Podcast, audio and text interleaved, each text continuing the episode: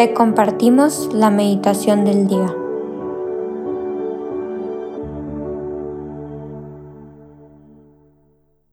En el nombre del Padre, del Hijo y del Espíritu Santo. Amén. Ven Espíritu Santo, hazte luz para quienes todo lo ven oscuro, amor para quienes se creen o están solos, fuerza para quienes perciben la debilidad física y también en su espíritu. Tú eres el mejor abogado. Defiéndenos de nosotros mismos, de nuestras melancolías y desesperanzas. Que seas tú quien siempre reine en nuestros corazones. Amén. Hoy jueves 3 de noviembre vamos a meditar el Evangelio según San Lucas capítulo 15 versículos del 1 al 10 que dice, En aquel tiempo se acercaban a Jesús los publicanos y los pecadores para escucharlo, por lo cual los fariseos y los escribas murmuraban entre sí, Este recibe a los pecadores y come con ellos. Jesús les dijo entonces esta parábola, ¿Quién de ustedes si tiene cien ovejas y se le pierde una, no deja las noventa y nueve en el campo y va en busca de las que se le perdió hasta encontrarla? Y una vez que la encuentra, la carga sobre sus hombros, lleno de alegría, y al llegar a su casa reúne a los amigos y vecinos y les dice, Alégrense conmigo, porque ya encontré la oveja que se me había perdido.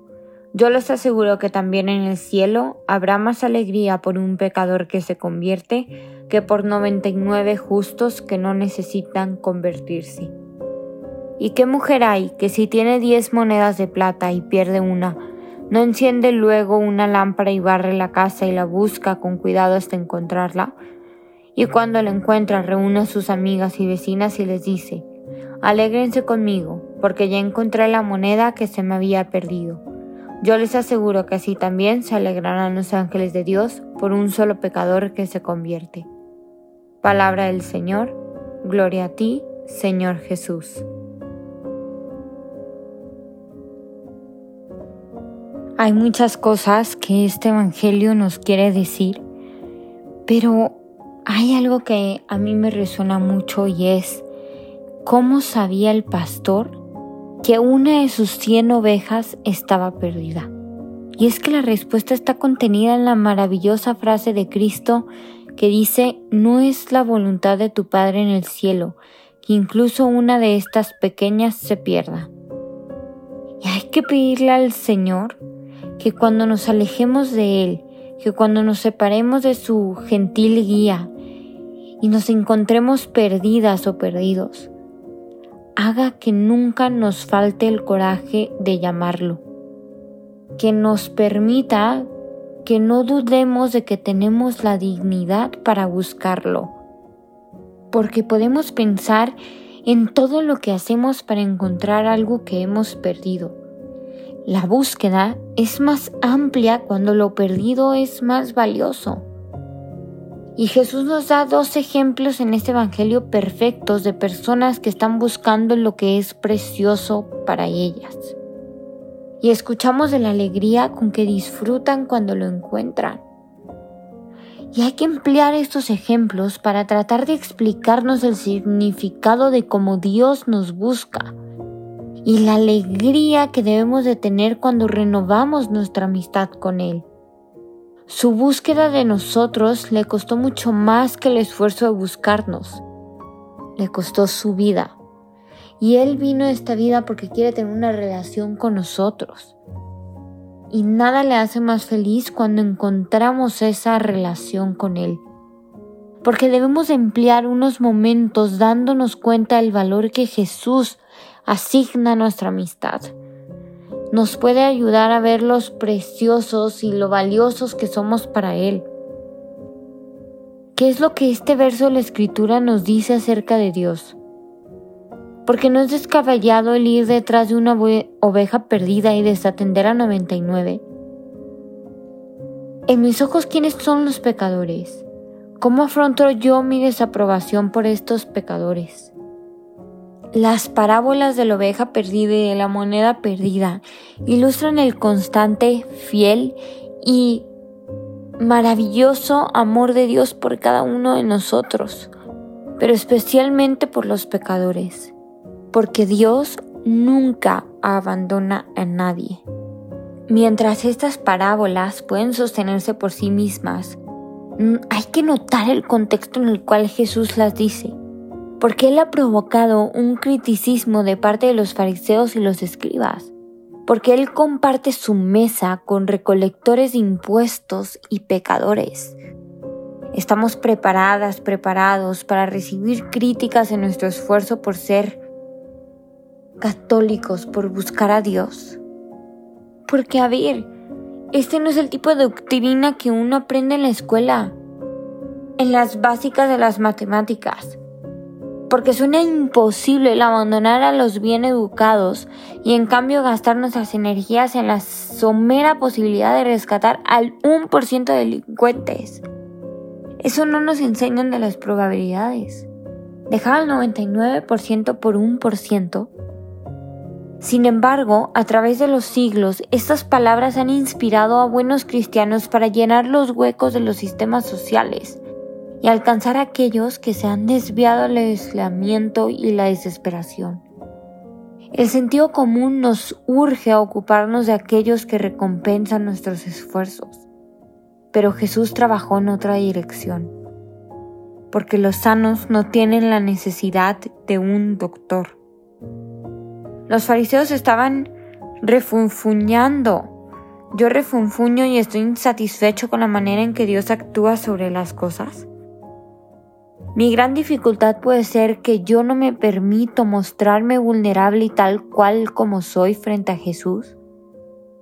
¿Puedo dejar que Él me ponga sobre sus hombros con todas mis debilidades?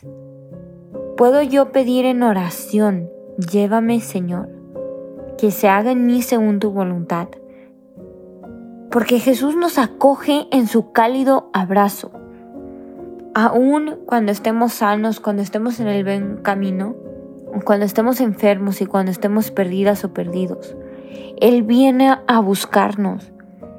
Y cuando estamos desesperados o desesperadas, Él viene a reconfortarnos. Cuando nos sentimos olvidadas y olvidados, Él nos recuerda el gran amor que nos tiene. Y hay que estar agradecidos y hay que agradecerle por amarnos tal cual como somos. Porque la envidia asoma su feo rostro mientras los fariseos escuchan las palabras de Jesús. No les gusta el hecho que Jesús da la bienvenida a todos, sin condiciones, sin juicio y sin condena pero Él lo hace. Porque en eso es en donde podemos ver que Jesús nos ama tal cual como somos. Y este pasaje revela el corazón de Jesús que busca a los perdidos. Podemos admitir que a menudo nos perdemos y olvidamos cuál es nuestra verdadera casa. ¿Cómo nos sentimos al imaginar a Jesús que está yendo en nuestra búsqueda, en nuestro encuentro, y que nos está buscando solo a nosotros? ¿Nos uniríamos con los recaudadores de impuestos y los pecadores cuando ellos se acercan a Jesús? ¿O quisiéramos tener una audiencia privada con Él? Hay que, comenzar, hay que conversar esto con Jesús. Porque ¿quiénes son hoy los pecadores señalados por los medios de comunicación, cada vez que leemos un titular que acusa con el dedo, denunciando a alguien que ha sido capturado, hay que tratar de pensar como Jesús. En vez de permitir que nuestro enojo caiga sobre ellos, hay que dejarnos sentir algo de compasión, advirtiendo que si no fuera por la gracia de Dios, nosotros pudiéramos estar en sus zapatos.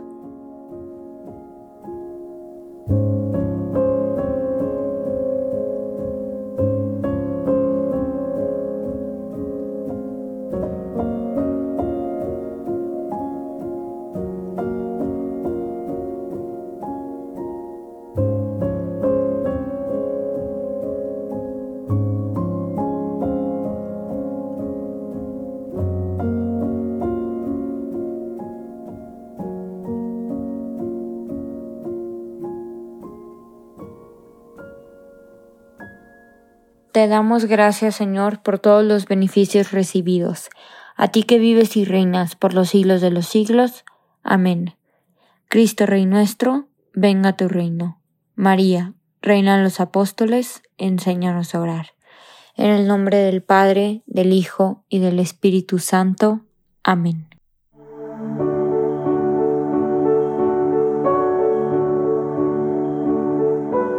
Señor, que seas tú quien siempre reine en nuestros corazones. Los invitamos a que se queden en diálogo con Él. Nos escuchamos mañana.